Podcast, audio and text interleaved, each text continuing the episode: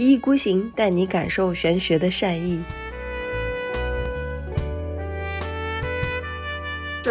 万宁的旅程，就是在写诗、打金刚功、冥想、讨论修行，然后就感觉就每天都有一场那个谈话沙龙。哦，萨满疗愈他要做的一件事情是把不属于你的能量给驱逐掉，然后把你那些丢失的成长过程中丢失的碎片给召唤回来。我就觉得可能是缘分到了，所以我就跟这位老鹰约了一个萨满。我觉得像修行，它是很珍贵的一个礼物，但是这份礼物呢，不是说你一出生。就能有而且这个修行的东西它是很看天赋的。你就是个人，你你不是仙，哪怕你上辈子是仙，但你这辈子就是个人。但是我们真的能趋利避害吗？可能这些东西都是以患治患。那个改变的发生，并不是任何的外力所导致的，而是你自己心念的转变让自己好了。在那个万宁的时候呢，惰性这两个字呢，就是频繁的出现在我们的对谈里面。吃完素菜之后，我可能想喝一杯。惰性的冰摩卡，热可可，欢迎加入日月湾玄学小分队，请订阅我们吧，人群拥挤，不要走散。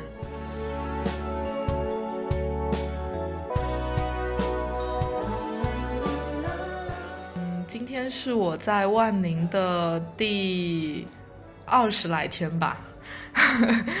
对，然后我再过两天就要回上海了，然后就特别想要在节目里给大家念一首诗。当然，我们这个节目中可能会念很多诗哈，我也不知道会不会不会念很多首诗，但上来先想给大家念一首啊。这首诗叫《款待》。糙米在菜汤中溶解，烹煮适当的豆腐，抓起来像是饱满的乳房，昆布薄而柔软。飞过两千公里，我们找到了海风、修行者与素手抓饭。傍晚我们入睡，早晨我们舒展。立春接水逆而至，万物趁光线上升。等声音渐弱，等下潜愈深，等水压的重量与回流的温度恰好让气泡生成，在扭荡的海面上泛起丛簇与涟漪，就像等一个偶尔。偶尔你也会歪歪头，披头散发，目光呆滞，接受正发生的这顿款待。好诗，我我觉得就是一上来念这首诗，我觉得它几乎描绘了我们在万宁的生活。你看啊，海风、修行者与素手抓饭，这个披头散发，目光呆滞，吹着海风，对吧？晚上入睡，早晨舒展，这就是我们在万宁的生活啊。而且就是你知道吗？这首诗就是你去念它的时候，觉得里面的这些人都是自己，就是他不是那种作作者，就是说这就是我。然后因为因为比如说，偶尔你也会歪歪头，然后披头散发，目光呆滞，就是接受这个正在发生的款待。然后当时我念到这首诗，我觉得这个就是我。这是叉 Y 写的一首诗，叉 Y 是跟这次跟我们一起去万宁的朋友。然后当时他把这首诗发到发过发出来的时候，我当时就觉得，哎，这个目光呆滞、披头散发，这说的是我吗？然后我就问了他说，他说这说的是我自己。他说那个同时，这也代表着大家每个人看到一首诗，他就都会有一些不同的感觉嘛。是的，是的，很正常。对，因为诗里面有很多呃感性的东西嘛，然后你很容易带入你自己的一个情境和情感进去。已经已经开始录了嘛？我也还想插一句，听众们，我们已经有三个月没有录节目了，所以这期节目过者说有一些磕磕巴巴的话，那是非常正常的。是的，是的，但我们做这期节目的可能初衷也不是说要给大家这个讲道理哈，也不是给大家上课，呃，更多是因为我跟小林一起在万宁待了几天，当然我待的时间会更久一点哈。然后我们在这边的旅行是非常奇妙的，所以特别想要把在这里经历的一些事情跟大家去分享。然后我自己在这个节目开始录之前，我就跟小林说，我想要。尽量的在这期节目里做到呃绝对的坦诚，所以我就是非常想把自己在这里感受到的一些东西和我自己的一些感受啊，呃智性上的一些思考，就是非常坦诚的跟大家说。当然有可能几个月之后或者是一个礼拜之后，可能就会打脸，就会觉得自己好像讲这些东西不一定对，或者是可能会感受到有些羞耻。但是至少在录节目的当下，我可能非常想要坦诚的去分享吧，嗯。呃，你是什么时候突然想要说到这个坦诚这件事情吧？或者是什么时候让你下了决心，就是觉得一定要坦诚？嗯，就是我之前跟你说，我特别想要在我人还在万宁的时候去录这个节目哈，因为我觉得万宁就给我这种呃非常坦诚的，然后非常轻松的这种感觉，然后我觉得我在这边说的话、做的事儿，就好像离这个真实的状态就离得更近啊，所以我觉得呃。当我说出我想跟你录这个节目的时候，我其实已经做好了这个要非常非常坦诚的一个呃准备吧。嗯嗯，对。然后其实呃，在这个节目开始之前，我特别想感谢我的一个朋友叫 Amy，我不知道他会不会听这个节目。对，因为就是万宁这个地方，其实完全不是我的一个旅行目的地，我甚至没有听说过这个城市。然后在呃去年。大概呃十一月还或者是更早的时候，他当时跟我说，问我说，呃，贝拉要不要一起去万宁？然后他说他准备休半个月的假，然后订了一个双人房，然后邀请我可以跟他一起 share 一个房间啊等等。然后我觉得他当时的诉求可能是一方面是希望有一个 bar，另外一个就是大家可以一起 share 一个长达半个月的一个房房房租吧。我觉得就是我当时的理解是这个样子哈，但是。我就觉得半个月太久了，而且我对万宁一无所知，我就拒绝了他。我就说我再想一想吧。然后后来他找到了他的一个旅伴，然后也就是说，其实已经有人跟他能够分享这个旅程和这个房子了。但是在他来万宁之前的前一周，他又再一次给我发了信息，他就说：“贝拉，我真诚的再次邀请你一起来万宁。”然后那个时候，我不知道为什么我就被打动了，然后我就，呃，就是刚好当时我也有随心飞嘛，所以我就买了随心飞。呃，来了万宁，呃，对，所以才有了后来的这一切，包括我中间又回了上海去过年，然后再跟你啊，跟叉 Y 呀，跟呃小李啊，他们又再一次飞到了万宁，就才有了这后来的一系列的一个故事啊。所以我觉得 Amy 可能是一个缘起，所以我就在节目中要感谢他，锲而不舍的把我带了过来。然后如果是这样子的话，我想插一句，我要感谢一下我自己，嗯，也要感谢一下贝拉，因为其实我在过年前的。大概一个礼拜之前，我们是二月一号过年吧，还二月一月三十一日是那个除夕还是什么的。然后其实再往前推一个礼拜，我是没有任何的计划的。我好像我只知道，呃，贝拉在万宁，然后贝拉跟我说了很多很多他在万宁发生的一些，呃，很神奇、很有缘分，然后很有氛围感的故事。然后我就被这些故事打动，但此刻我依然没有去动这个念头。然后就是去去去万宁，嗯，然后但是有一天晚上，我不知道为什么，然后有一种冲动，就是我觉得我自己一定要离开陆地，去一个海岛上。然后，然后那天晚上我就开始发了一条朋友圈嘛，我说，呃，非常迫切的想要去一个类似于乌布岛这样的一个地方。然后就很多朋友在我下面留言嘛，包括我们大我们那个耳熟能详的一个听众奶瓶老师。奶瓶老师最后没有去啊，对，还有就是 C C，还有就是小李，还有很多很多朋友，我把这些留言的朋友都拉到这个群里面了，就是起了个名字叫万宁小分队，然后把在此刻正在万宁的那个贝拉也拉进来了。哦，对，还有叉 Y，呃，他就是在呃，就是可能也是过年前七天左右的时间，他就一直过来问我过年有什么计划，要不要去哪里玩，然后我过我就跟他说我暂时没有计划。然后那个时候呢，我就把他也拉进来了，然后我就在群里面极力鼓吹大家去万宁，然后就是，然后就是在第二天的时候，我就跟小李买好了机票，然后同时要去的一些人，就是在接下来几天都买买了机票，然后我们呃六人小分队就成立了，然后就一起去在万宁玩了起来，就是非常非常快的一一种决定，因为正常要去一趟旅程的话，你要规划很久嘛，但是那一次呢。我就觉得一切都是非常顺其自然的就发生了。我们在同一天的时间把机票也订了，把把所有的住宿全都订了，然后六个人的全订完了，然后就是接下来就是等待美妙的事情发生。因为这件事情，我在想，是不是很多很多美好的东西，它都不是强求而来的，它就是非常自然而然的。或者或者说，我觉得它可能就是要来了，然后但是只是它来的这个方式。呃，非常的轻巧，然后非常的有故事感，就是像蝴蝶效应一样，一波又一波，然后你最后接收到了这一份款待吧。所以，呃，我觉得它本身就是应该是属于你的。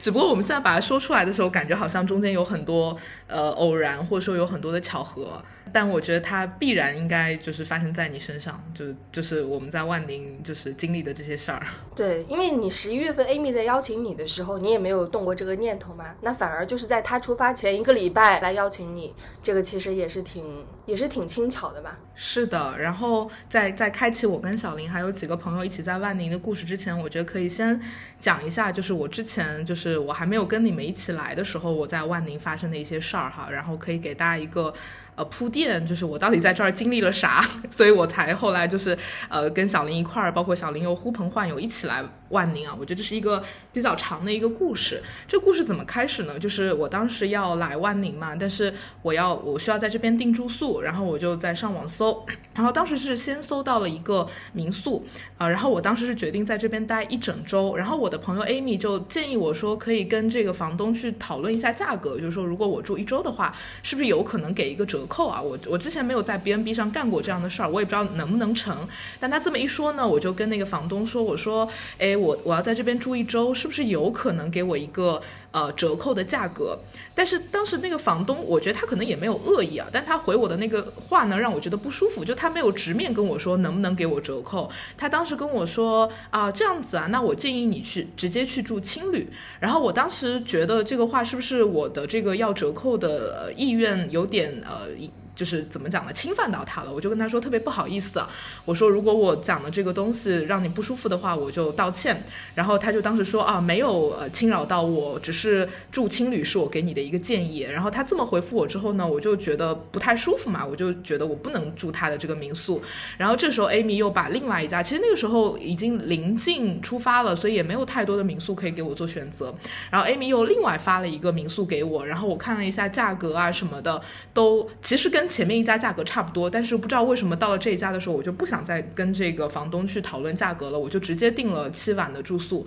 然后到了出发的前一天呢，这个民宿的这个房东来加我的一个微信，加了微信之后，他就给我留言，就跟我说，他说他看了我的朋友圈。然后就说啊，没想到你也是一个搞玄学的人。然后他后面加了一句话说：“欢迎加入日月湾玄学小分队。”那天是我一大早，我从我当时在广州哈，然后我一大早我买了七点多还是八点多的航班从广州飞海口。然后早早上七点多，他给我留了这样的一段言，然后我当时就把这个截图发给我的朋友，我说：“天哪，这这是什么缘分啊，对吧？来这边还能遇到这个玄学的伙伴，我就觉得很高兴。”然后，但是我也不知道那个时候会发生什么，然后我就飞过来了，然后跟朋友当天晚上一起去玩儿。然后到晚上的时候呢，这房东就给我发信息啊，说他呃日常待在这个海边的一棵树下，在那儿打坐冥想。他就跟我说，如果你愿意的话，第二天早上可以去海边找他，然后他可以。带着我做克里亚瑜伽，然后带着我做冥想之类的，然后我当时就是觉得，哎，这是一个挺神奇的一个体验啊。然后，所以第二天我就跟呃我的朋友，我们两个人一起去了海边去找他，去跟他这个一起冥想打坐啊。然后就是这个故事就是这样开始的。然后我印象非常深的是，我其实平时冥想打坐都没有很多，但是在当时的那个情境下，我很快的就进入了状态，而且在全程我去跟这个房东呃一起。打坐的这个过程中，我看到他的头上是一直冒着金光的，然后我当时就有一点被这个画面所震撼到，就会觉得怎么会这样？就是这个人头上冒着那那种光啊，我就觉得他可能真的是一个呃非常厉害的修行者。此刻我要插一句，你当时看到的金光是太阳在他头顶的反射呢，还是说他头上真的就是冒出了金光？其实我很难去确切的描述这是什么，因为我中间觉得是不是太阳光照，但是我发现当他头挪动的时候，那一圈金光以一个非常匀速的方式，就是在他的头上移动，就是那一圈光。我所以，我猜测，我觉得他可能不是。呃，太阳光，但是它是什么，我也不知道，有可能是我的一个幻觉，都有可能。然后他当时就会跟我说，他觉得跟我第一次见面，但是跟我一起打坐的时候，他觉得他的心轮非常的舒服啊。然后他觉得，呃呃跟我打坐的感觉就好像他的心轮是被月光所照耀到的，然后他觉得那个体验非常的神奇啊，然后我们就因此呢，就是可能就大家比较投缘嘛，然后之后呢，我就会经常去呃这个他在的那个地方去跟他一起吃饭，然后他因为呃他是一个修行者，然后他也比较遵从印度的修行的那个方式，所以他就会每天给自己做一些呃素食，然后是用手抓的方式去吃饭的，所以我从那一天之后开始经常用手抓着吃饭，但是很神奇的是，我从第一次用手抓着吃饭开始，我没有觉得有任何的不适，或者说觉得膈应，或者说觉得奇怪，我我觉得这一切都是非常的自然而然，呃，然后我也没有觉得吃素有任何的问题，所以在之后我在万宁的那么多天，我基本上。呃，每天或一顿或两顿会去他那边跟他一起去吃素，然后呃跟他一起去聊一些修行啊之类的一些东西啊，然后就跟这个房东就呃结下了这个缘分啊，所以这个是我觉得万宁给我留下的一个非常好的印象，就是我一来到这儿，我觉得就有一种老朋友带着你玩的感觉，就会觉得很开心。所以我一来，我其实就已经脱离了一个普通的游客，比如说日月湾，它下面啊，它有一条街，里面有很多的酒吧、咖啡店。就是很洋气啊，就像上海的那种非常小资的那种，坐在露天的那种呃咖啡馆，然后对面就是海景啊。那按照往常，就是虽然我也不是说追逐网红，但是我还挺喜欢，就是坐在一个很舒服的咖啡店，对吧？很惬意，喝杯咖啡，看看海景。对，对，你还挺挺喜欢的。对，但是我在那我在这里的时候，我几乎就没有去那些地方，我只去了一次，我去了一家叫 Groom 的咖啡店。然后我觉得它的咖啡真的是出奇的贵，这可能也是让我六块钱一杯。对对对，一杯美式好像要三十六，一杯拿铁可能要四十块钱吧。然后我觉得太贵了，太离谱了。然后所以我在那个过程中，我几乎就没去那些店，然后一直在房东那儿，就是跟他一起，就是这个这个这个吃喝啊，或者是聊天，就一直在聊这些跟修行啊，包括我也会跟他讲一些我正在做的这个占星啊、八字的这样的一些东西。好，然后这是故事的一个部分。然后在这个中要插入另外一个非常有意思的。故事就是我在呃房东那儿吃饭的时候呢，当时有一个女生跟我们一起吃饭，然后第一次见面的时候就觉得那个女生看起来就是一个非常不一样的一个女孩子啊，就她的长相啊什么会让你觉得她很像西亚人，很像那个高加索人。我我我后来也跟那个女生说，你你你有感觉吗？我觉得她长得很像一只狐狸啊，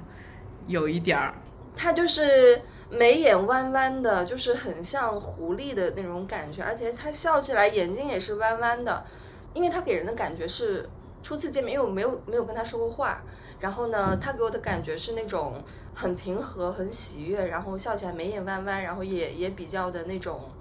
呃，自洽的那种人，但是我没有跟他交流过。对对对，我不知道你跟他聊下来是什么感觉。我们给他一个代号吧，老鹰啊，我们对，我们就叫他老鹰吧。对，然后第一次在房东那儿吃饭的时候，呃，其实我们也可以给房东一个代号啊，就叫老叫房东有点身份，我们就叫他蜗牛吧。蜗牛，就是房东是蜗牛，然后那个在他那儿吃饭的时候遇到那女生，我们叫她老鹰。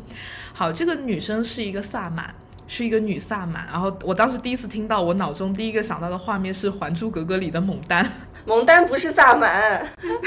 对我知道他不是萨满，但是我想到那个《还珠格格》里的剧情是他们会为了就是掩耳盗铃，他们做很多萨满的仪式嘛，就是我脑中想到的对萨满的一些认知哈。然后他说他是一个萨满，然后我就非常好奇，我说萨满是个什么东西？然后他就开始跟我讲一些跟萨满疗愈相关的一些事儿，就是他说呃他他就讲的很简单，他说萨满疗愈就是邀请呃存在于这个我们身边的一些比较高维度的一些。些呃灵啊，一些这个指导灵吧，就萨满把自己作为一个管道，然后邀请那些指导灵来疗愈这个被疗愈者，这个就叫萨满疗愈。他也没有多说啊，他就认为他们这个萨满就认为万物有灵啊，所以每个东西都有灵，然后嗯，他们就会来帮助你啊。然后而且他特地跟我强调说，呃，他们邀请的那些指导灵呢，就不像可能我们脑子里想到的那些呃神神叨叨的人，他们可能会供养一些什么。呃动物啊，或是供养一些什么小人啊之类的，然后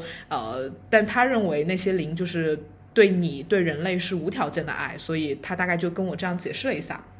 然后呢，因为咱俩不是平时搞玄学嘛，然后虽然我们不搞这一块，但是也听到过很多类似的东西，什么量子疗愈啊，对吧？什么 Reiki 疗愈啊、灵气疗愈啊等等。其实我们也听过很多，包括我们也找朋友给我们试过这种远程的灵气疗愈，然后我们可能也会有一些体感，包括我们最早也做过节目去呃介绍或者是科普过这个量子触疗。我当时就觉得应该是差不多的东西哈，然后我对它兴趣也不是很大。然后这时候呢，这个蜗牛也就是这个房。东就跟我说，他之前就有跟着这个女萨满，就跟着这个老鹰一起学这个萨满疗愈，然后他也算是一个比较初级的一个萨满疗愈师吧。然后他就跟我说，如果你有兴趣的话，我可以帮你做一次疗愈，费用随喜。而且他就说，他把收到的所有的钱都打算做捐赠。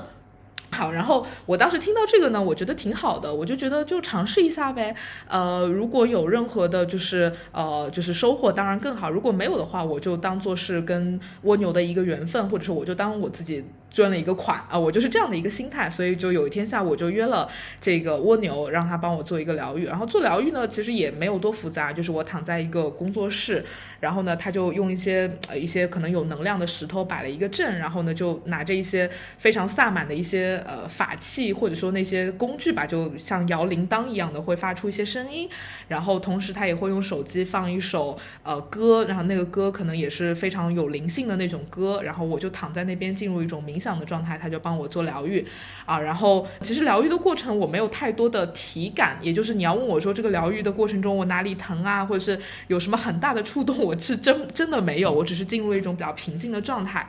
缓过神来之后呢，可能就二十多分钟过去了哈。然后他说这个疗愈已经完成了，然后我就坐了起来。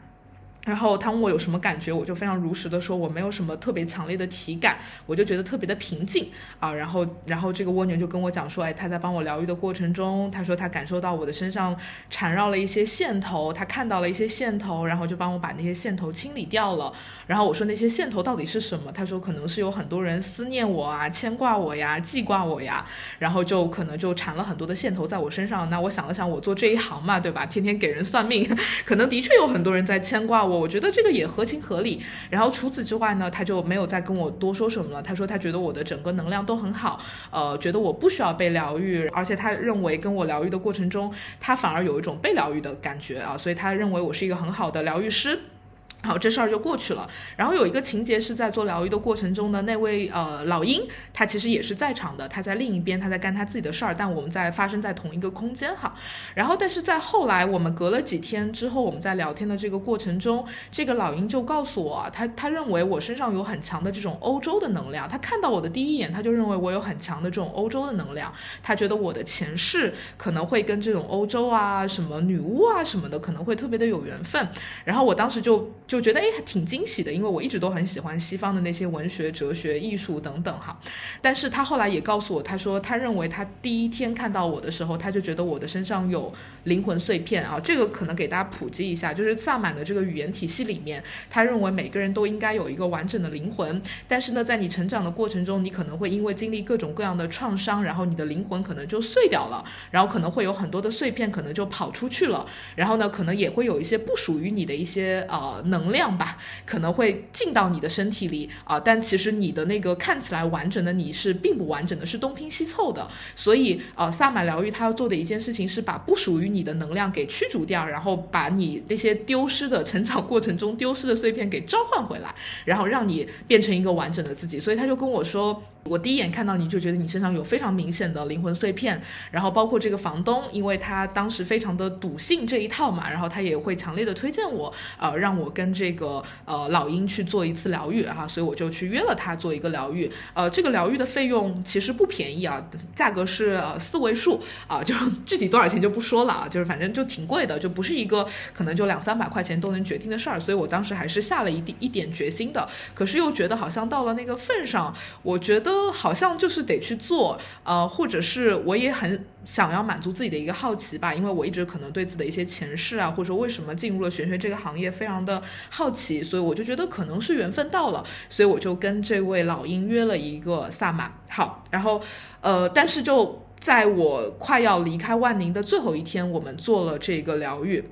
然后呢，我觉得也是因为这个疗愈，让我决定我。在离开之后，我还要再回来啊，其实是这样的一个背景。然后接下来会跟大家讲这个疗愈过程中我接收到的一些信息哈。然后这位女萨满在帮我做疗愈的过程中，就是那个方式可能跟之前那位一样，都差不多。我就躺在那儿，我也不用干什么事情。然后疗愈的过程很快，可能就二三十分钟，她就做完了这些所谓的呃这个仪式也好，或者干嘛也好。然后我醒来以后，她问我有什么感觉，我说我人就没有什么太强烈的体感。然后她就开始跟我。讲说，他说啊，他说我帮你做疗愈的过程中，我第一眼就看到你身上有一个满目疮痍的一个老婆婆。然后她说，这个老婆婆是我的一个前世，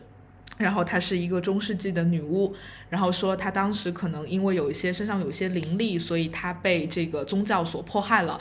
然后我当时还问我说是啊，这个怎么个迫害法？然后他就跟我说是整个村子的人来迫害我。然后呢，就把我整个人搞得面面目全非，然后就整个蹂躏我等等，就死相非常惨。所以这个老婆婆的能量呢，就一直都没有办法去就是消散掉。然后她当时就想了一些办法，邀请了什么天使麦克过来去协调。然后因为这个老婆婆不肯走，她觉得她受了很大的伤害嘛。然后他们就用一些方式，比如说这个麦克就邀请了当时呃伤害这个老婆婆的几个男人回来，然后那几个男人就在那儿割自己的手腕，然后就自。残嘛，然后这个老婆婆就知道了，其实当时伤害她的那些人，最后得到了因果报应吧。然后就，她就后来就入土了，就然后那个萨满就跟我说，那个老婆婆入土的地方就是长出了鲜花。然后呢，他就继续帮我看，说啊，再检查一下有没有问题。然后检查检查，就发现说他发现我身体的右半边有半个不属于我的灵魂，然后说是半个男人的灵魂。然后我说这灵魂是谁？是我的前世吗？他说不是，他说是我有一世可能也是在欧洲吧，然后我在打仗，然后呃，就是我死的非常惨，我可能整个人被中间劈成了两半。然后我的家人为我收尸的时候，就可能收错了尸体，收了半个不属于我的尸体回来，就拼凑在了一起，所以这半个不属于我的。灵魂就一直附在我的身上，然后呢，这个老鹰他就帮我把这个男人的灵魂给驱走了，然后帮我把碎掉的一些碎片给呃这个招回来等等，然后我就成为了一个完整的一个灵魂啊等等。他后来还讲了一些，但就跟大家讲这两个故事，我觉得就 OK 了。然后这两个故事链接到一个什么关于我的东西呢？我当时听完这个故事，我觉得我挺有共鸣的哈。第一个共鸣就是我觉得是关于一个女性身份的认同，因为我在之前的节目里我也反复提到过，我认为我自己的这个女。性身份认同特别的弱，然后一直都很难接受自己是一个女性这件事情，然后一直渴望自己是个中性人，希望大家都没有性别。然后他讲的这个所谓的灵魂的男女呢，我觉得有触动到我哈。他说这个如果有半个男人的灵魂的话，你会非常的难以认同自己的女性身份。包括他讲说我这辈子，呃，他的意思就是说我可能我累生累世就是一个神职人员，但是因为可能在女巫的那一世，我的这种心的力量和这种灵力的力量被呃打压的太惨。惨了，所以我决定关闭自己的心，然后所以到了这一世，当我要再次进入这个所所谓的修行或者是玄学圈的时候，我喜欢用脑子啊，这就是为什么我在做一些跟星盘八字相关的东西啊。然后我觉得我也挺共鸣的吧，然后就我们大概就聊了这些，聊完之后我就收拾行李，坐火车去海口，然后飞回上海了，大概是这样的一个故事啊。对，然后我觉得他给了我嗯一些非常有意思的一个体验。是这样子的，就是你刚刚在分享的时候，呃，我有一些问题想要问你啊，就是当时因为你你你跟我说的时候，就是特别是说到那个有一半是男的，一半是女的，你的身体嘛，你当时有一个很明显的体感，你还记得吗？哦，我记得，对，就是他当时提到这个事情的时候，我的整个身体的右半边的确感觉到非常的疼痛。就是不是那种什么像电流过去这种刺痛一下，是整个呃我右边的这个手手手臂的上半部分和我的这个右侧肋骨是真实的非常的疼痛，疼痛了大概几五六秒钟的时间吧。呃，是男男生的半边吗？对，男生的半边。对。OK，那那他当时跟你说他已经把男生男士的这个灵魂给清走了。对，给清走了。对啊，然后中间还有一个故事啊，就不是不是一个故事，就中间还有一个我跟他的一个对话，包括可能也会有一些。之前我去跟他们讨论到底什么是萨满疗愈的一个对话。我当时问的问题是：如果我真的有碎片和创伤，我是否能够通过这样的一个疗愈，去一次性的把这个东西给清理完？也就是我说我这碎片碎了，对吧？然后你给我招回来了，我说这他还会走吗？就是说是不是你给我招回来了什么？过了一个礼拜他又走了？然后他说不会，他说给你招回来了就是招回来了。包括他之前也会跟我讲一些别的，呃，他做萨满的案例啊。我当时也见到了一个咨询者，就是他当时是有非常严重的这个肩周炎，然后做了两三次萨满疗愈之后，就是非常神奇的，可能那个肩周炎都都发病几年了，然后可能做了两三次萨满疗愈就整个就好了。然后我也是。就见到了那个咨询者哈，然后呃，就是他们就跟我说，这个疗愈是类似像是终身的吧，就是只要你不自己再去作，他就他就是回来了，呃，而且做完这个疗愈之后，包括他会跟我说，我可能累生累世都在修行，但因为这辈子为什么又降生为人呢？是因为你没有修好，对吧？所以你又得重新成为一个人，重新要去修行。那我就会说，那我在这个女巫和我这一世中间，可能还会有一些别的所谓的前世嘛？那我说我那些前世可能也在修行，我说就没有治愈掉女巫的这个部分吗？他说没有。那我当时其实有一个疑问，但是我没有直接说出来，因为我觉得说出来可能有一点冒犯。我当时的疑问是，那我凭什么通过这样的一个疗愈，我就治愈了？嗯。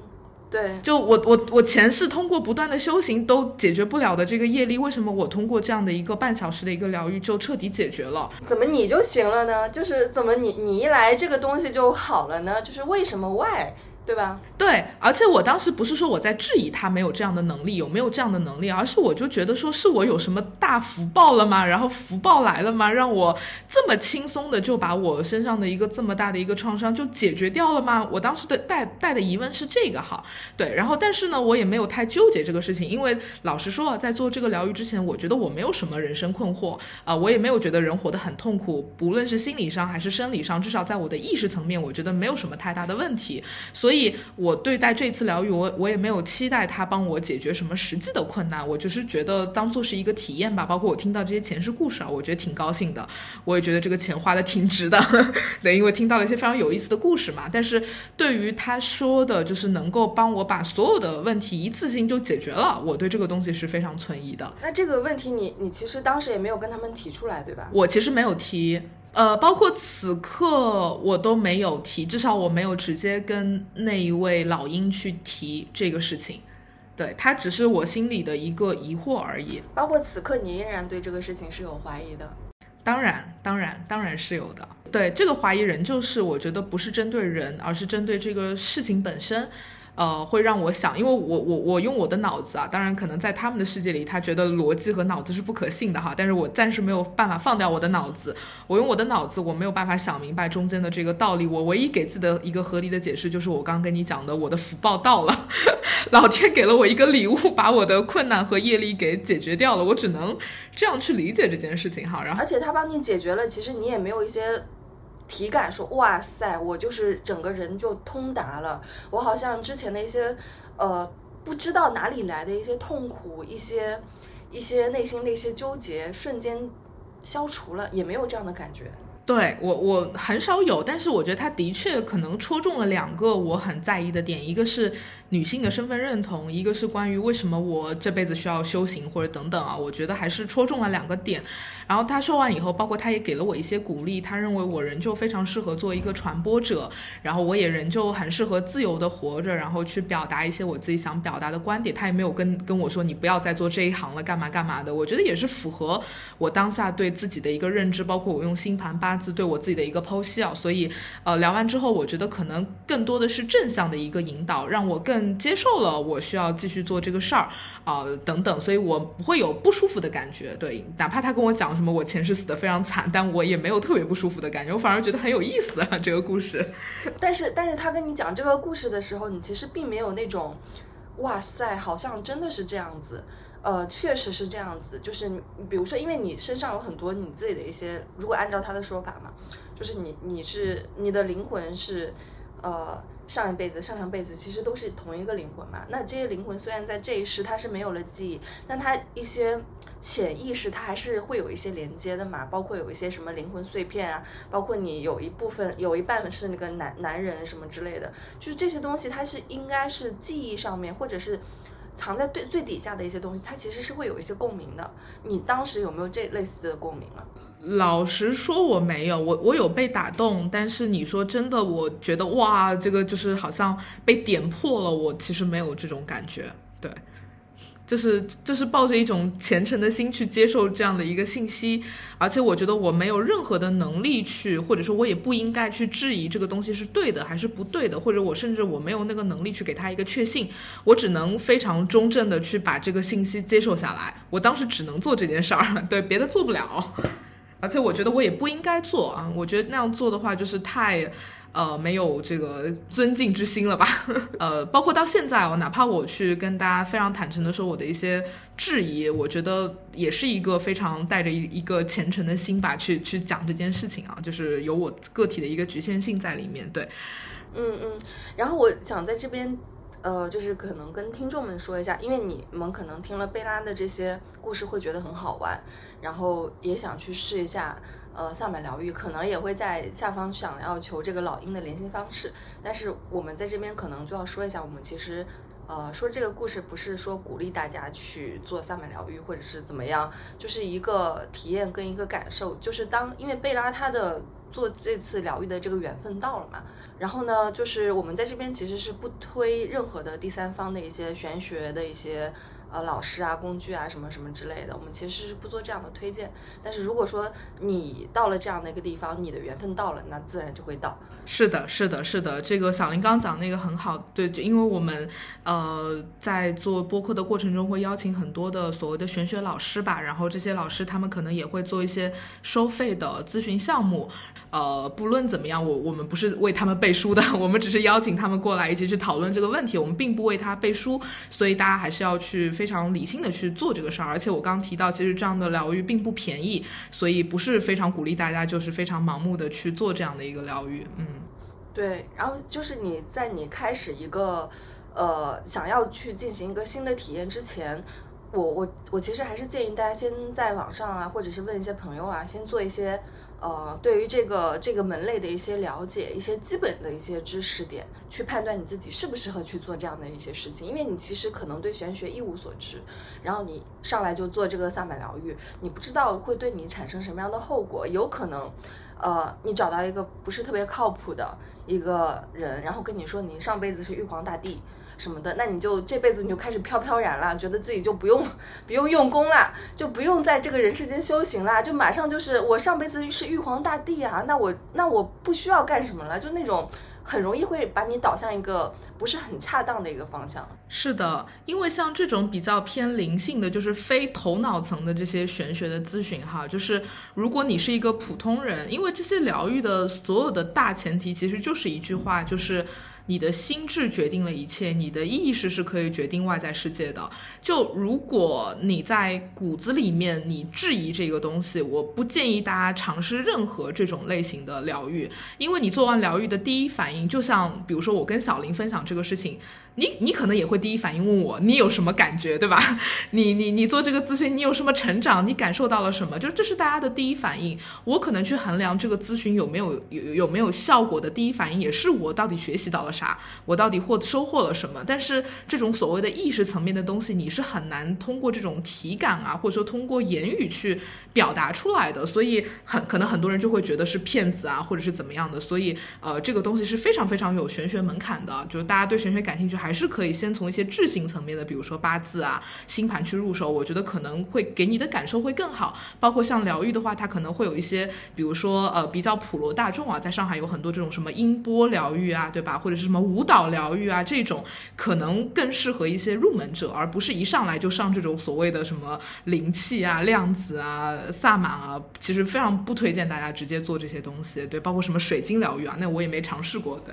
而且我有的时候我是有。有这种感觉，是因为有的时候你花了一笔大价钱，可能是四位数的一个费用，然后你去进行一个呃类似于这样的一个疗愈，就是比较偏玄学、偏灵性的这种。然后你做完了以后呢，你你会觉得我已经花了这个钱了，老师跟我说了，也输出了很多的一些东西，呃，潜意识上会觉得我必须要有所得到。嗯，然后因为人都说要自证是对的嘛，对吧？对，就是你不可能把自己往那个 negative，比如比如说比较负面的一个方向去引导，你总会觉得，哎，这个对是我对我是有用的，从而你再去推荐给别人。但是，嗯，此刻的时候，我觉得还是要比较坦诚的去对自己，比较中正的去对自己，就是。你你是真的有一些特别的感觉吗？那这次疗愈对你来说是什么样的一个感觉呢？如果说你像贝拉一样抱着是那种我就是想好奇，我想要要一个体验，我想知道一下我的前世故事，这样子我觉得是 OK 的，完全 OK。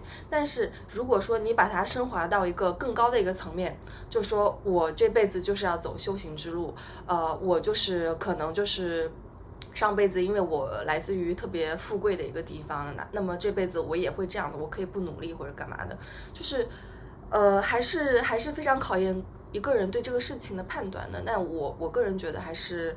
呃，当然你活在这一世，你还是要去，你就是个人。你不是仙，哪怕你上辈子是仙，但你这辈子就是个人。对，还有一个就是我刚刚讲的，就是如果你去想明白，就说为什么我就。做这样一个疗愈，我就把我这么重的创伤给疗愈好了。那其实有有些人，我觉得他去做疗愈是为了要说的不好听一点，我觉得有一种走捷径的感觉。因为所有的创伤，我觉得呃，这个不是鸡汤哈。我我的确认为所有的创伤或者是所有的经历，可能对你来说都是应该要教你成长的。或者说，为什么我们成长的过程中是个人，你都得会经历挫折，因为挫折就是会让你成长。但如果一个人通过这样的疗愈，把你的这种挫折和创伤直接抹平了，它是一件好事吗？我觉得它不一定是一件好事，它可能反而是一件坏事啊。所以，如果你抱着说啊，我的人生不用再努力了，我不用天天去学那么多东西去疗愈我自己，我只要找个萨满，对吧？或者是找个找个各种疗愈师，花几千块钱，我就能把这些创伤给解决了。我觉得，如果你抱着是这种心态的话，其实也非常的不可取。是的，我们我们现在就结束那个疗愈这一趴，我们再往前去推进我们的旅旅行故事。后来到了什么？后来到了什么？你就是其实是回来以后，然后因为你们，因为你知道我们要来嘛，所以你就先回了上海，然后接下来就是跟我们继续在万宁呃相聚。然后此刻呢，就是一个大部队在万宁了。哎，你你对于前面那一段的那个旅行，以及相较我们后面这么多人的一个旅行，你有什么感觉吗？如果说让你去描述一下的话。第一段是怎么样的？第二段是怎么样的？我觉得第一段旅行可能更多是在被疯狂的灌输很多的信息，然后被疯狂的，就是扔扔了很多炸弹过来，就是那些可能我平时不了解、不熟悉和不太讨论的话题，修行啊、啊冥想啊，然后或者是萨满啊等等，然后我就很懵，就是我还没有想明白它到底是怎么一回事儿，然后就啪啪啪就全部都体验了一遍。但第二次来呢，我觉得更多是。你开始可以消化了，或者说你开始有反思的能力了，你开始去想这个东西到底是怎么一回事儿啊？包括我跟你们来，可能我们一起去会做一些除开。这些玄学体验之外的东西，比如说我们一起去喝咖啡啊，我们一起去吃海鲜呐，我们一起去海边散步啊，我们一起去打金刚功啊，等等，就是我觉得会有很多呃非常悠闲的，然后不那么就是信息爆炸的一些体验，然后这些悠闲让我得以有一些呃喘息吧，去消化我可能第一段在这边接受到的一些信息，所以是非常不一样的感受。就第一段的话，可能好像是上了一个集训课，第二段的话就是等于说。等于说是那种放松下来，是真正的去去去体验万宁这个地方，去吹吹海风，然后在吹的同时呢，你脑子里也在消化上一段课程给你带来的一些影响。是的，而且其实我还挺有私心的吧。当然，就是我觉得你们可能也会对这个房东啊，对蜗牛非常感兴趣。然后我当时也是很希望能够带你们都认识他，甚至认识那位老鹰。然后我其实很想要听，因为我很信任你们嘛，我觉得你们是非常。值得信任的朋友，我特别想知道你们对于这些东西有什么样的看法，有什么样的感受，然后可以，因为这样我就可以有人可以去交流了，不然你听到的都是我的二手信息，对吧？我我表达出来的，所以我就觉得能够跟你们一起去体验这些东西都非常好玩儿，所以我就等你们来了之后，其实我们很快的就跟啊房东，我们就一起吃饭，然后一起打工或者怎么样的，然后就就直接就是把你们无缝衔接的就拉到了我之前第一段旅行的那个情境中，就是 好。毫不迟疑，第一天就直接融入。但是你想听一下我的感觉吗？我的感觉是，所有实践的一些东西，包括就是吃素食，它对你的那个呃胃是很好的。包括我来了以后，我的那个房东就跟我说，你的元神出出走了，你的你的那个元神根基受到了损伤，你要吃主食，然后呢，你要你要你要沉下心来去打坐去冥想，然后这些我都是非常 OK 的。但是呃，因为这个房东他其实修行，其实呃他应该修行了好几年了吧，对吧？从一四年还一一五年开始，他应该有六七年的时间一直在修行。然后包括他之前也去了印度，他是那种会跑到印度的山洞里面去修行打坐的人，然后。同时，他也会去那个海南的一个无人岛，那个岛上真的一个人都没有。然后他去那个岛上 去修行，就是对我们来说是完全是无法想象自己会去做这样的事情的人。所以他对于一些修行的一些体验也好，包括一些感受也好，肯定是跟我们不一样的。所以我当时跟他对话的时候呢。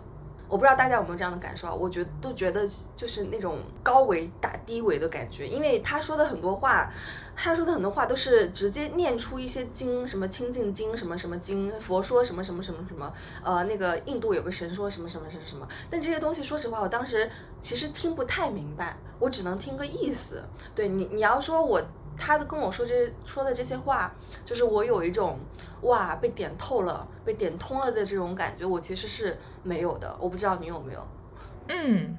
当然，当然，但是就是，嗯，他讲的一些东西，当然他没有再讲一些什么邪门歪道的东西啊，因为大家知道，现代很多搞身心灵的人，就那个理论一套一套，都不知道从哪儿来的。他至少他可能会给你引经据典啊，从什么心经啊、六祖坛经啊，或者是这个金刚经啊、阴符经啊，道家的这个东西啊，然后就给你举一些这个呃一些经文，然后会跟你讲他的那个意思啊，就是我觉得。对我们的感受都差不多，就是头脑层面你都能懂，就是你知道，好，这个世界可能它的真相是那个，就是可能现实生活中很多的东西都是虚无啊，我们应该要修行，应该要看到什么真相等等，你都能懂。但是可能我们在现实层面，对我们这些还没有入修行门的人来说，的确是有点难接受，或者说我们在感性上是很难去完全跟他达到一种统一的。对，因为我们的经验跟他真的是差的太多了，他跟我们的人生是完全不一样的一个人生。然后包括他之前是一个，对吧？就是时工很旺的一个这么一个人，大家可以去想象一下。此刻也不去透露了，反正他就是，呃，事业上面做的非常成功，对。然后他突然选择去走向修行这条路，就是我们跟他是不太一样的一个轨迹，所以也比较难去从他的角度去切入。但是呢，呃。他不是带一来的时候，他就带我们去打金刚功嘛，就是他一试一试，非常耐心的去教我们打了八步金刚功。然后我从我从那个时候开始就开始每天都练金刚功，至少每天至少会练一遍吧。对，我觉得这个对身体真的是非常非常有用。然后我我我当时我我当时就体验下来，我觉得自己的精神确实变好了。然后回到上海以后，回到上海现在大概是五天左右，我已经也是连续打了五天。然后我还去推荐朋友去打，我觉得这个对身体真的很好。大家如果感兴趣的话，可以上 B 站去搜搜那个张志顺道长，然后它里面就是有一个全套的一个关于金刚功怎么打的一个疗法。然后他对其实是还还是还是蛮好的。我觉得万宁对我来说，我。最大的一个收获就是学会了打金刚功。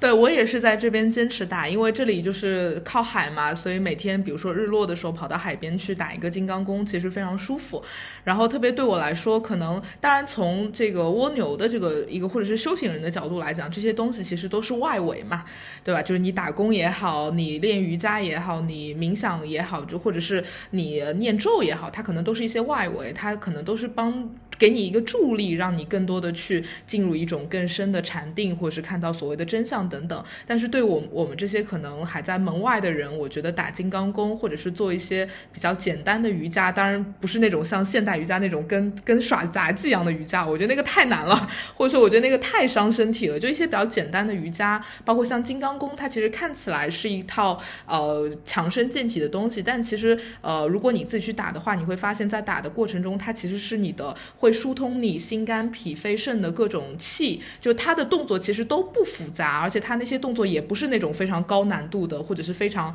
呃就是激烈的，他都是非常平顺。但你打完之后，你会觉得整个人非常的热，然后整个人的气都非常的流通啊。所以我觉得这些可能呃就是也会有一些所谓的道在里面，但是可能对普通人来说，你把它当做是一个强身健体的东西，我觉得也非常好。所以这个还是非常推荐大家可以自己去练一练的。嗯，而且。就是我发现我在练金刚功的时候，我觉得，呃，一开始我觉得难的那一些，呃，那一些步啊，比如说我原来可能觉得那个武士可能是比较难的，后来我发现最难的不是第五式，最难的是那种就是往往后看的那一步，我又觉得其实。最简单的其实是最难的，就是向后望的那一步。向后望其实是最难的，因为这一步的话，就是它是其实是让你去内观。它其实我后来看了 B 站上面的一些解法嘛，就是呃所有的练金刚功的人都觉得这一步是最难的。为什么呢？他说其实因为这一步你的眼睛其实要看到那个你的后背嘛。那其实对我，因为我的柔韧性算是非常好的，但是我依然没有办法看到自己的后背。后来我一下子悟了。他们为什么说是要看到后背？是因为在你往后看的时候呢，它其实是，这是我自己的一个体验啊，就是其实它其实是让你的眼睛，就是在你呃往后看的时候，你其实是可以闭着眼睛的，然后但是呢，你的眼珠子是在转的，眼珠子转的时候，你的心念。那个时候就能看到后背，不是你的眼睛睁开来，你物理上面的看到后背，而是你的心、你的意识能够看到你的后背，而且在你面眼前去产生一个呃幻象。如果从物理的上面去讲的话，可能就是把你的眼珠子直接转到后脑勺。好，你讲讲的好玄乎。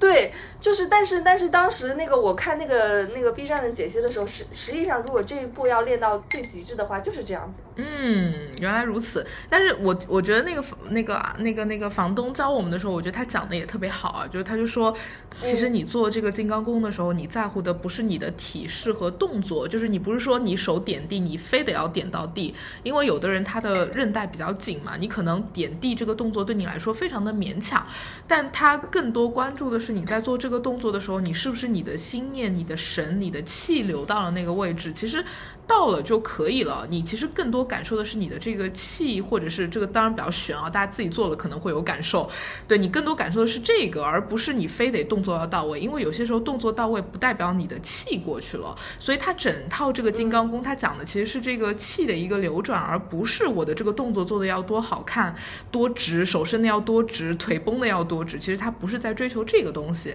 啊。所以这个可能就会跟一些呃现代瑜伽里的一些东西可能就有点不一样啊。当然，现代瑜伽可能也会跟你说，你不要勉强自己的身体，但我还是觉得现代瑜伽里的动作太复杂了。对，而且有一点就是说，它因为金刚功的话，它就是每一套每一步功法你打五遍到九遍就行嘛。然后正常他会说，你当你觉得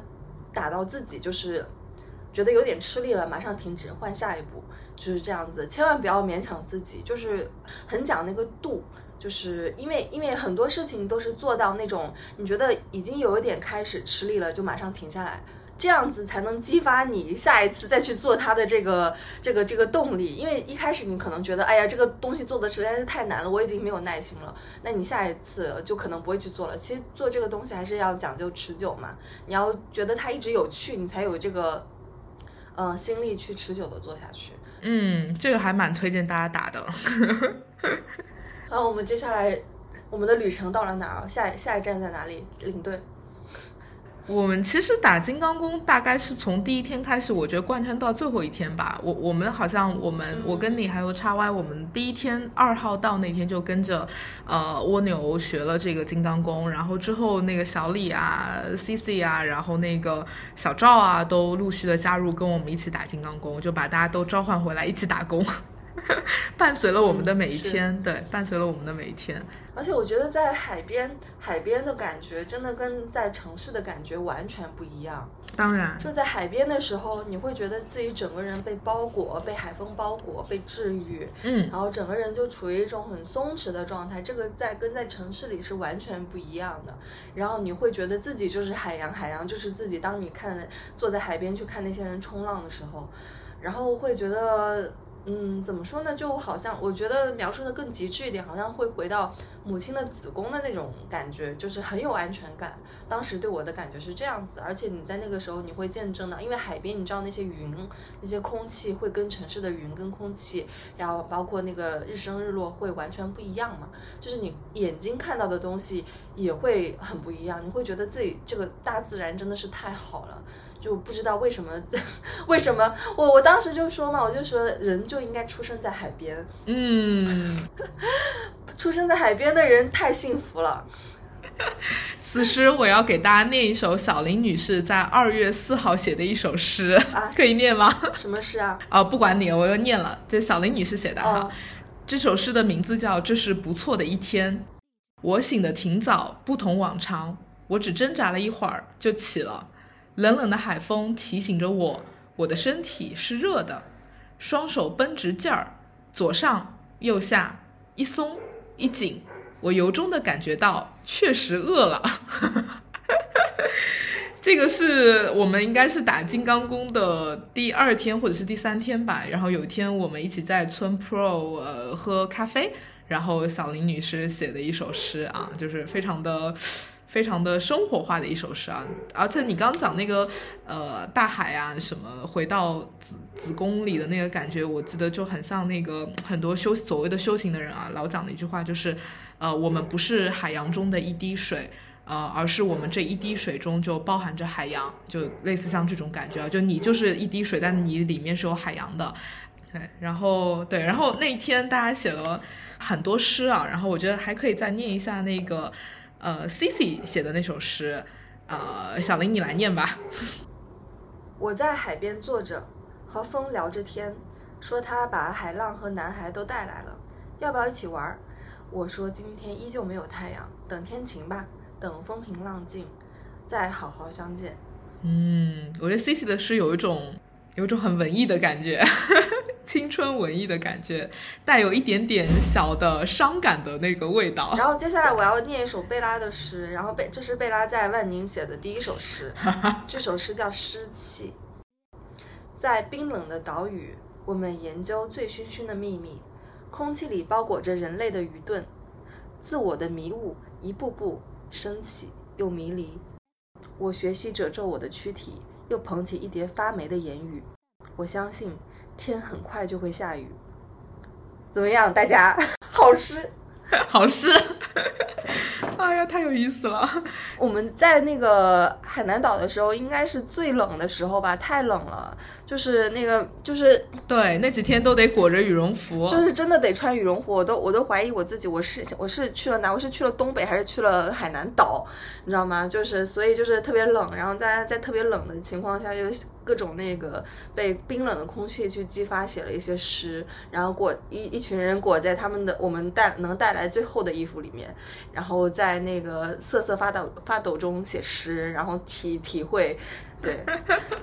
太有意思了。我觉得就是万宁真的，因为可能我们也比较闲吧，没有其他的事儿了，然后就在那儿写诗，我觉得挺好。因为我觉得写诗啊，可能它本质上可能跟呃打工、瑜伽、冥想可能有有一些类似的一些东西吧，都带有这种解构的色彩在里面。我觉得就特别适合万宁，对。然后对，而且我们我们现在应该在城市生活中很少看到人写诗。是的，然后我我从来没写过诗，我也不知道这写诗是怎么一回事儿，然后就一样画葫芦的，就是写了一个诗吧。但我觉得他可能也不成体统，但是我觉得就挺好玩的。我觉得还可以念一首我走的走的那天的写的诗啊，这首诗叫《昨夜的风》，想必风也有性格，变化多端。陆地的风伶伶俐俐。海边的风极尽温柔，仿佛我们是它最珍贵的婴儿。暖黄的灯光下，我们围坐，风如约而至，徐徐地拨弄我们的头发，也在拨弄着我们的语言和思想。真好，好诗。我觉得我那个诗是有进步的，有进步，有进步。就一开始还是比较普，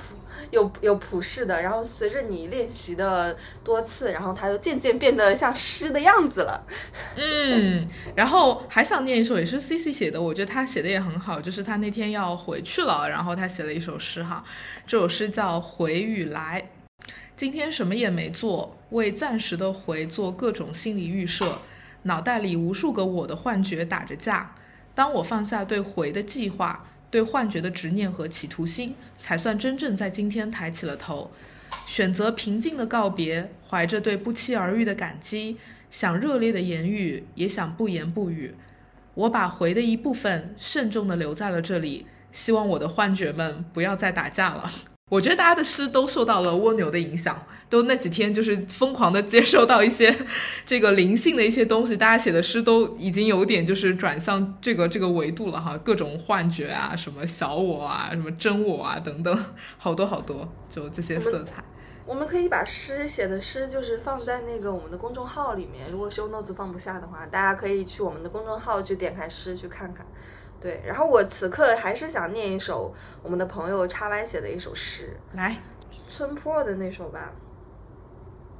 村 Pro 其实是我们在那个万宁，就是一一家常常去的一个呃咖啡厅，也是咖啡店，也是一个酒吧。然后它是开在一个路边的，然后它其实也不是有一个完全封闭的一个门面哦，它其实是那种。几乎是全全全开放，全开放，就是它就等于说是一个棚，然后棚里面有一个吧台，吧台上面铺着很多那种呃闽南的那种花砖，然后很好看，然后呃吧台后面是有一块黑板，黑板写着他今天能做的一些呃咖啡啊酒啊什么的，整个氛围就非常好，然后你一看到这个地方，你就会很想坐下来喝一杯，然后它真的是一个专属于海边的一个。呃，非常舒服的一个地方。我来念一下叉 Y 给那个村 Pro 的写的诗啊，叫 A moment apart。村 Pro 这个躺椅的高度使视线刚好低于吧台的桌沿，足够放松的话，坐在躺椅上的小腿会与地面成三十度的角。一个平缓的坡，这个坐姿使得视线、桌沿、犄角与水平成相同角度。散坐区与吧台平行。躺椅背靠的院子阳光灿烂，空旷院落的另一头是山民餐饮。我们躺坐的方位与大陆垂直，与大陆垂直，与大陆垂直。屋顶铺满椰汁，站起来的时候偶然会被细长的叶子挠到。任何坐在这张躺椅上的人都会发现天高风低，交谈在风中摇曳，争吵接近呢喃，时间就像是在平静的湖面上泛起涟漪。好诗，好诗，嗯，就那个画面感就通通都回来了，对，特别好。当时叉 Y 在写这首诗的时候，我也在旁边就写了一首诗啊，然后，然后这首诗叫。万宁小分队之群，因为当时我们在这个群里，其实当时背景是这样的：当时叉 Y 这这首诗的前几句，他是在我们的群里在即兴的写，然后但是因为中间有一些其他的这个话题会岔进来嘛，所以他就没有办法在这个群里即兴的把这个诗写完，所以他可能又自己在这个记事本里面去把这个诗写完再贴出来。然后我当时就在这样的一个背景下写了这样的一首诗哈。此时此刻，叉 Y 在写诗。小林在谈生意，小李在畅想未来，而我跟小赵在哈哈哈。语言是念头的表象，而念头是时空切换的密码。动心转念，我们在同一个群，却已进入不同的频率。但所幸村 Pro 的幕布拉开，我们一起坐在星空下，共享了同一份记忆。就是因为当时我感受到的是，其实你们几个都已经回去了嘛，就只有我叉 Y 小赵我们三个人留着。然后，但是我们就在群里就聊各种各样的话题。然后，但是我们只要但凡提到村 Pro，我就觉得只要提到这两个词，大家的记忆好像就就一瞬间就全部被拉回来了，拉回到那个你们走之前的那一天，二月七号的那个夜晚。然后大家坐在那边聊电影，然后聊。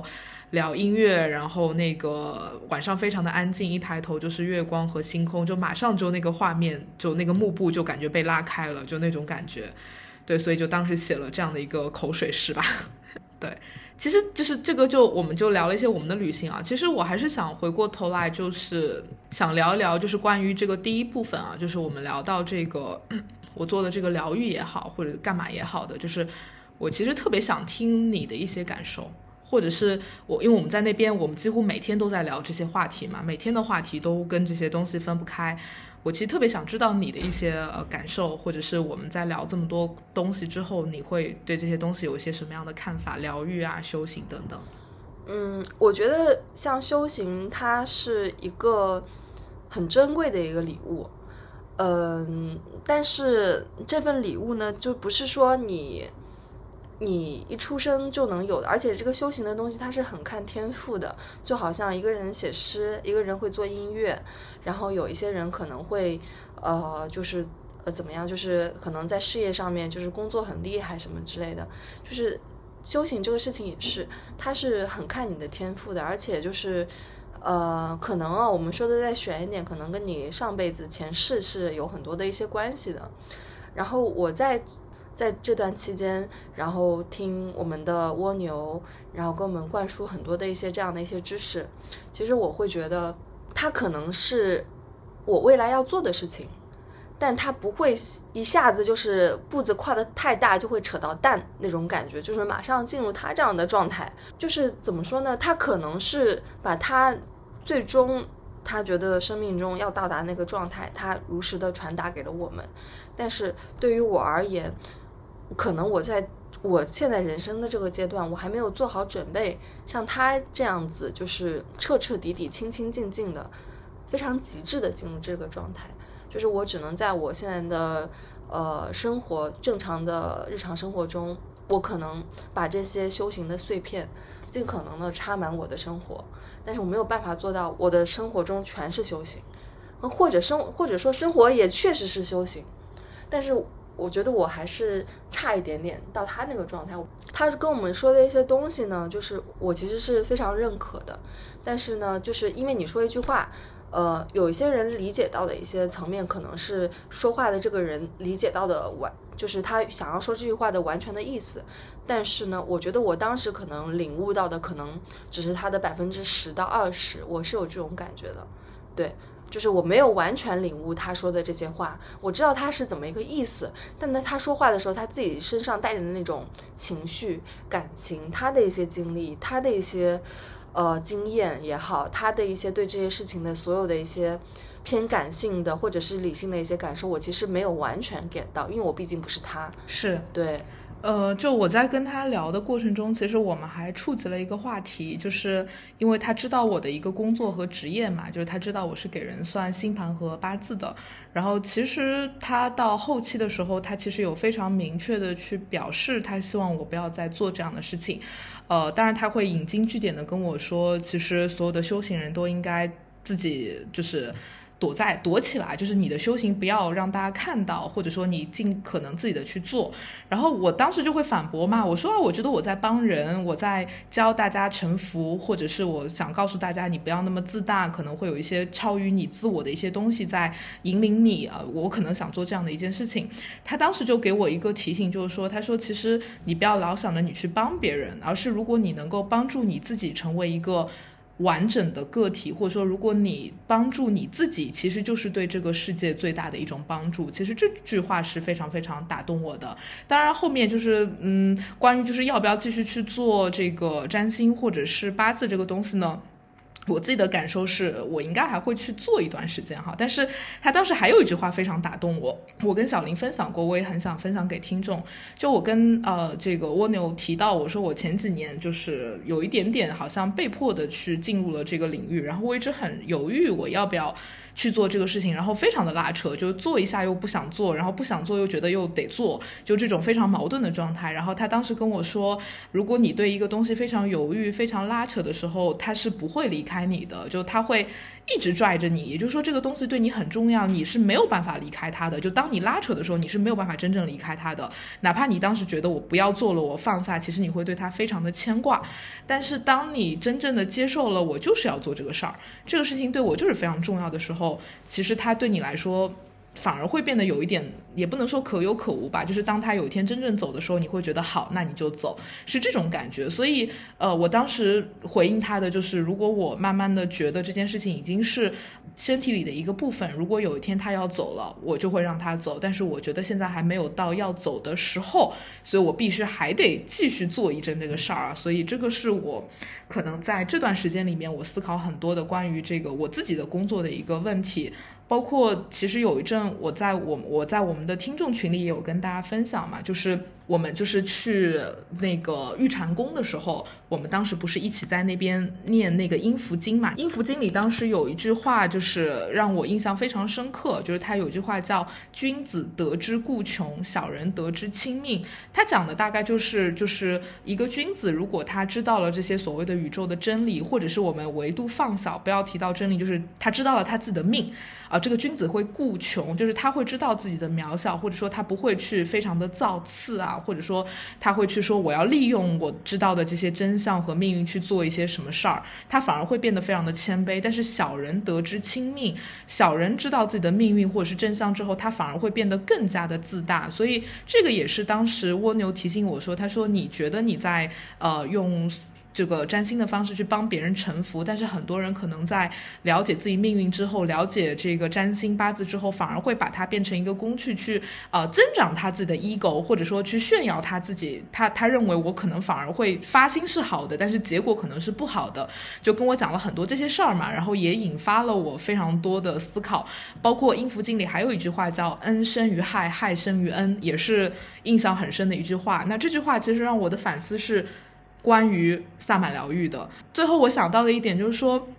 就是我们也在那边讨论很多嘛。我们到最后觉得萨满疗愈可能是一个以患治患，也就是你一上来问我说，你觉得这个萨满疗愈你是不是真的能够帮到我？我后来想到的一个点就是说，如果我真的在做过这个萨满。疗愈之后，我变好了，呃，或者说我变得更自信了、更圆满了、更轻松了。其实不是因为他帮我做了这个疗愈，而是我通过这样的一个疗愈，我给自己植入了一个信念，告诉我自己我好了，我完整了，我是一个呃好这个这个更优秀的一个灵魂了。然后我就可能会更自信去做这个事儿。其实是我自己用我自己的意念。去改变了，包括这个什么肩肩膀疼之类的，也有可能是我被植入了一个意念，或者是我自己给自己植入了一个意念，它其实是这样的一个呃功效。那如果你想想到的是这一层的话，我我觉得我们完全没有必要去花任何的钱去找疗愈师，因为它的根基可能就是那么一回事儿，就是你通过自己心念和意念的一个转变，然后来达到一个完满或者是疗愈的一个状态。那你通过呃这个冥想啊打。做啊，瑜伽啊，其实就是可以达到这种状态，静心，其实不需要找任何的疗愈师。对，就是其实就让我明白这个事儿。而且，如果你身上有一个什么问题，他通过疗愈帮你弄好了，其实他对你不一定好，因为可能这个伤害和创伤是你必须要去经历的，是你必须要呃通过对他的认识和你智慧的一个呃这个经验吧，然后去了解他。但如果他直接给你把这个创伤给抹平了，其实反而对你不是好事儿。呃，这个其实就是所谓的恩生于害，害生于恩吧。然后也因为这句话，我就。当时就觉得我之后不想再做任何跟纯粹的占卜相关的事情了。对，就是因为虽然我现在也不太做啊，就是因为呃，二零二一年的话，我偶尔会做一些占卜。那占卜的对象基本上都是我的一些星盘咨询者或者是八字的咨询者。因为我二一年悟到的一个东西，就是我觉得占卜太微观了，它可能只能看到你这几个月的一个走向。但是我觉得我们去判断一个事情对你来说是好还是坏，是要结合你的整个命盘的。也就是你找我占卜一份工作，这份工作可能 A 和 B，A 有很多钱，B 可能会有权力地位，呃，可能这个牌。面当时出来好像 A 这份会更好，但是可能放到你的整个人的命运里面，可能你就不应该呃，就是赚那么多钱，呃，或者说你这个人可能对你更重要的是你的权力地位。那如果放到一个大的框架下，我觉得这种占卜或者是这种微观的东西是没有意义的。所以我二一年几乎只给这一类的这个所谓的老顾客吧做占卜，是因为他们知道自己的一个可能更本质的东西，然后再去结合占卜的一个东西的话，我觉得会更中正。但是因为这这一次的经历，我会觉得占卜这些东西，因为占卜的，呃，它是非常，呃，怎么讲呢？非常目的导向的，它其实就是想趋利避害嘛。但是我们真的能趋利避害吗？对吗？我告诉你，A 就是一个坑，你最后没有去。这真的是一件好事吗？有可能 A 这个这个小的坑是你人生必须要经历的，但你现在把它躲掉了之后，可能会有一个更大的坑在等着你。所以，因为这些想法会让我觉得我不想再做任何跟占卜相关的东西了。我觉得这些所谓的就是这个就是断一个事情的好坏啊，就是或者是去做一个选择啊，我觉得真的是没有任何的意义。啊，这个也是这个这一次的旅行可能会给我的一些。呃提示吧，就是所谓的就可能这些东西都是以患治患啊，而且我觉得如果你最后好了，你变成了一个非常完满的快乐的人，其实那那个改变的发生并不是任何的外力所导致的，并不是这个人给你下了个咒，这个人帮你做了一个疗愈，这个人给你算了个命，其实都不是，而是你自己心念的转变让自己好了。对，其实就是这么一回事儿。对对对，这个可能是我呃在经过这么久的一段时间消化之后所想到的一些东西吧。嗯，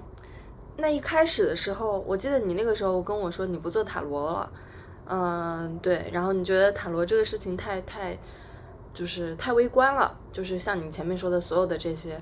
然后，但是后来的时候，但是难免会有一些人还是会过来想要找你算一下塔罗，因为他们可能就是为会为这样子具体的事情所困扰，比如说要换工作，比如说选择哪个伴侣，比如说呃，就是未来会怎么样，就是因为他们对自己的人生就是就是迷茫啊，就是就是没有任何的一些，就对对未来就是产生一些恐惧嘛，对，那你如果是还是会有这样的一些。咨询者过来找你的话，你会怎么去建议他们呢？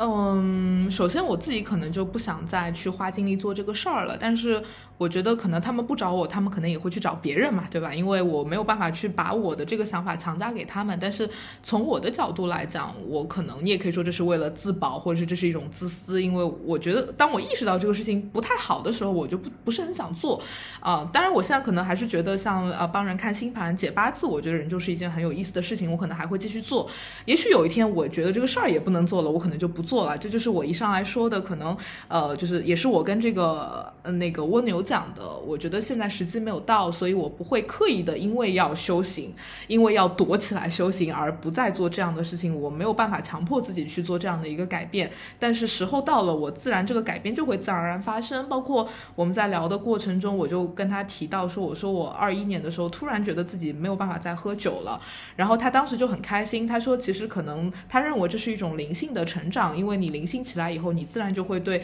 酒精啊这些比较惰性的 东西会有一定程度的抗拒。对，我们来聊聊惰性这个事情。对对对对，然后然后我当时就觉得，哎，那也挺好的。包括可能就是因为一这两天一直在吃素嘛，然后你就会发现，你可能呃，一个是吃素的确让你的精神会更好，呃，也会让你对肉啊、什么炸鸡啊这些东西的确是没有没有什么想法和念头。偶尔可能会对一些甜食啊，还有一些些执念，比如说吃完素菜之后，我可能想喝一杯。惰性的冰摩卡、热可可，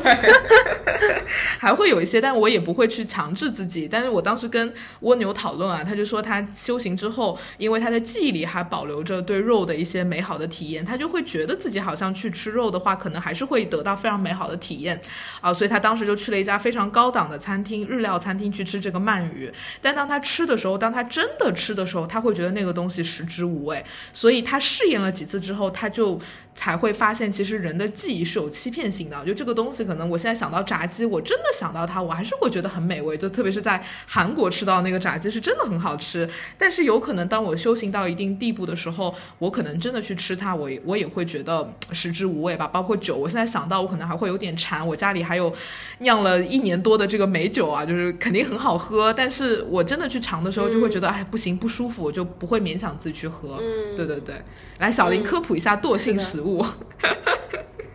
是这样子的，我们在那个万宁的时候呢，惰性这两个字呢，就是频繁的出现在我们的对谈里面。那什么是惰性呢？嗯，高等智商动物的肉是惰性的，是，比如说牛、羊、狗什么之类的，鸡、猪，鸡算是惰性吗？算，肉都肉其实都算惰惰性食物，算是惰性。嗯，对对对。然后鸡蛋呢，算是惰性食物里面相对没有那么惰的。嗯，对，然后还有一些的呢，是比如说加工的一些食物，对，不是天然，不是 nature 的，比如说我们吃的薯片、咪咪虾条、剁咪咪虾条惰性，冰激凌惰性，因为它们都是合成的嘛，对，这些都是惰性的。还有呢，带刺激性的食物，比如说像咖啡、酒精什么的，这些都是惰性。对，那什么是非惰性呢？就是天然的食。呃蔬菜食物，就比如说它是比较偏静止的状态啊，就比如说像秋葵，对吧？它是非惰性的。还有像那个小瓜、什么西葫芦啊什么的，所有的蔬菜它都是非常好的，什么牛油果啊、水果什么这种都是非惰性的。呃，就是在那种在那个阳光下、在泥土里，就是非常光明的成长的那个植物。但比如说像蘑菇啊这些菌菇类的，可能就不能算是呃月性的食物，因为惰性的反例反反面是月性嘛，就是喜悦的悦。嗯。然后他们认为，就是像这种呃这个这个这个菌菇类，因为它是生长在这这种比较潮湿的环境嘛，所以可能也不能算是呃月性食物，对对。然后呢，就是这像那个房东，就是像蜗牛这样的一个，嗯，算是比较极致的一个修行的人，他们他其实基本上都会只只服用只吃月性食物，基本上一些偏偏惰性的他们是不会再碰了，对。然后呢，呃，其实有一句话叫什么？你 you are what you eat 嘛，就是就是你就是你吃下去的东西。呃，修心修行的人里，他们是非常看重这样的一句话的，就是基本上你吃的东西，就是同时就是你向外表达出来的一个状态。比如说一个人就特别酗酒，或者一个人特别喜欢吃肉，那他可能向外的。状态表达出来就是跟一个长时间吃素的人，这个就完全会不太一样。对，然后他们会怎么说呢？就是往修行的那个路上走的话，他们会尽量的去服用一些吃那个月性的东西，这样子会有助于他们去进入一个禅定、坐定或者是一些修行的一个状态，对他们会更有帮助。但是我我我会觉得我就是在那个万宁的这几天，我吃素还是比较多的。但是我是我是觉得胃确实很舒服，整个人的状态很舒服，但是我还是会有的时候会想吃一些海鲜，吃一些肉类，嗯，去去，因为我可我的我的记忆里面还是会有对肉的一个美好的记忆在里面嘛。对，然后我觉得就是，如果说有朋友想要体验修行的感觉，你可以一步一步来，不用一下子到吃素的一种状态。它其实是有点，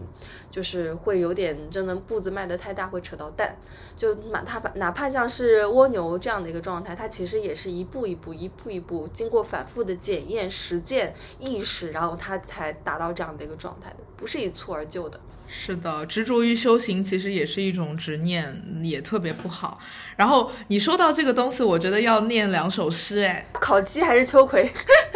先先念秋葵吧，先念秋葵吧，就是因为你刚刚讲到这个月性食物嘛，我们中间就是疯狂的食入月性食物哈。然后，但是我们食入月性食物的时候，我觉得有点太激进了。比如说，我们那天那个点了三盘秋葵，就觉得它太好吃了，就疯狂的一盘一盘的加秋葵哈。然后这时候我们一起旅行的这个小李就写了一一篇一一首诗叫《戒毒》，啊，然后给大家念一下：我喜欢的东西无法控制，没有节制。香烟、老酒、咖啡、糖分，失去判断的食用，再戛然而止，再转头下一个成瘾物。总有一天我会进一家戒毒所，戒的是秋葵。这个是小李写的这个诗，然后小李写完这个诗呢，叉歪就呃这个马上回馈了一首哈，这首这首诗叫《杀死秋葵》。好，也给大家念一下：秋葵，秋葵，秋葵，秋葵，秋葵，秋葵。秋葵，秋葵，秋葵，这里的每一个秋葵都是我用全拼 Q I U K U I 敲出。此刻对秋葵之爱超越了对 E X 之恨啊！秋葵，让我们停下来吧，趁我还喜欢你的时候，让我们停下来。你看，这就是很有节制。对对对，然后既然说我们我们已经读了两首月性食物的诗，然后我们接下来读一下惰性食物的诗，就是因为我们在那个对对，因为我们前面那个就是骑着那个青桔 电动车去去那个呃石棉湾的时候，后来回来的时候，我们就是去。去吃了一家烧烤，然后那家烧烤呢，他们的烤鸡尤为出名，基本上就是所有的人去吃这家烧烤就一定会点这个烤鸡。但这个烤鸡呢，它等于说是那个在烤炉里要现烤嘛，它会花非常久的时间，所以我们就大概花了小一个小时的时间有吗？去等这只烤鸡。我觉得都不止，我觉得可能等了一个半小时。对，对对对。然后就是又冷，然后我们就等这只烤鸡。然后在等烤鸡的时候，我写了一首诗。叫等待烤鸡，来吧！我在等一只鸡，可能是为了吃它，或许不，只是想看看它。喝了一口清冽的椰水，又喝了一口，思绪在烤炉里转动。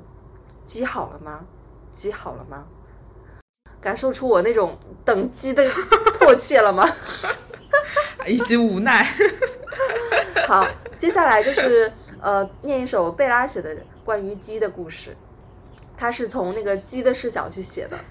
鸡转动，转动，仿佛命运的嘲弄。温热的汁水划过肌肤，滴答滴答，流淌，坠落。我不断坠落，直到失去了意识。我停不下来，贪婪的精液对我垂涎欲滴。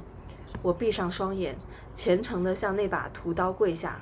欲望啊，请享用我吧。就是回馈了小林写的那首那种那种等待烤鸡。哎呀，非常有意思。我我们应该这么多人写了二十首诗吧？应该有吧？对对对，这不止，我觉得都觉得一些衍生的没有发出来的都很多。对，我们就整整个那个万宁的旅程，就是在呃写诗、打金刚功、冥想，然后那个讨讨论讨论修行，然后就感觉就每天都有一场那个谈话沙龙，你知道吗？就吃饭的时候，吃完月性食物，吃完那个蜗牛给我们做的这个。印度味儿的，印度味儿的那个蔬菜汤，然后以及它呃三种米混合的一种主食以外，我们就是吃完了这些东西以后，我们就开始讨论修行，然后包括就是接下来就是在海边转啊，就整个旅程就给我感觉非常疗愈，很治愈，就是感觉走在那个沙滩上面都觉得太美好了，啊，这个美好，但是非常不持久。对，我觉得是一个非常非典型的一次旅行吧，有种旅修的感觉了，就是意意料之外的一种旅修的感觉。嗯，确实是有种非常意料之外的旅修的感觉，就还蛮期待下次有机会可以再来。也也许我们下一次不会在万宁，也许我们在神州半岛，也有也有可能我们在石梅湾，也有可能在什什么其他的地方，或者是下次就出国出国了，去摩洛哥了，也说不定。对，然后那个各位听众们，谢谢你们的收听，然后喜欢我们的节目，请上苹果 Podcast 给我们打五星好评。想加入我们的听众群呢，请关注我们的公众号“一意孤行 Detached Radio”，在后台留言。我我想加入那个听众群，对，这样就可以了。三个月没录节目了，这个广告词打的还是很溜啊。对。对，我真的是跟贝拉已经三个月没有录节目了，然后现在这次录节目，我还觉得嘴有点瓢，有点磕巴。对，嗯，主要可能是你刚睡醒。哎呀，就我跟你说，城市就跟我八字不合，我一回到城市，整个人惰性就起来了，就完全不像是在万宁的时候如此的月性，早上十点钟就起床了。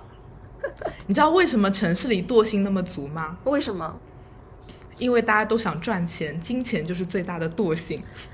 对哦，呃，那个什么，房东说了是不是？钱是惰性吗？嗯，钱是惰性的，对吗？当然啊，钱当然是惰性啊，钱怎么可能是月性的呢？当然是惰性的。那这个蜗牛真的是太惰性了。好，可以了，可以了，我们这次就此打住。然后，如果之后有机会的话，看看万宁这边的各种东西和包括我们的想法讨论，能不能再延伸下去啊？但我觉得这一次差不多了，差不多了，也聊了很多。对我们可能还需要一点时间再去思考这次旅行给我们带来的一些意义，这次旅修给我们带来给我们生活以后的一些呃产生的一些涟漪吧。包括刚刚一开始的时候，贝拉也说，他说这次旅行可能对他而言是一个。人生中的一个大转折，让我们拭目以待，这个会转到什么方向？是的，是的，是的，我反正就是不要去预设它，然后就，呃，我这次来的心态可能就是来什么就玩什么，来什么就接住什么，我觉得还挺好的，所以我就是马上就要离开万宁了，然后我觉得这次这十多天待下来会让我觉得也挺好的，这次走会让我觉得嗯很舒服，就好像在。当下这一段短期内在万宁的这个事儿就画下一个句号了，可能看看之后还会跟这个地方会不会有一些新的缘分，但是就呃不会去勉强让这些事情去发生。是的，是的，这个是一个非常好的状态。那就先这样，让我们愉快的结束这次录音，然后识别三个月，然后那个贝拉要去工作了，然后我也要那个收拾了。对，那各位听众，拜拜。好，拜拜。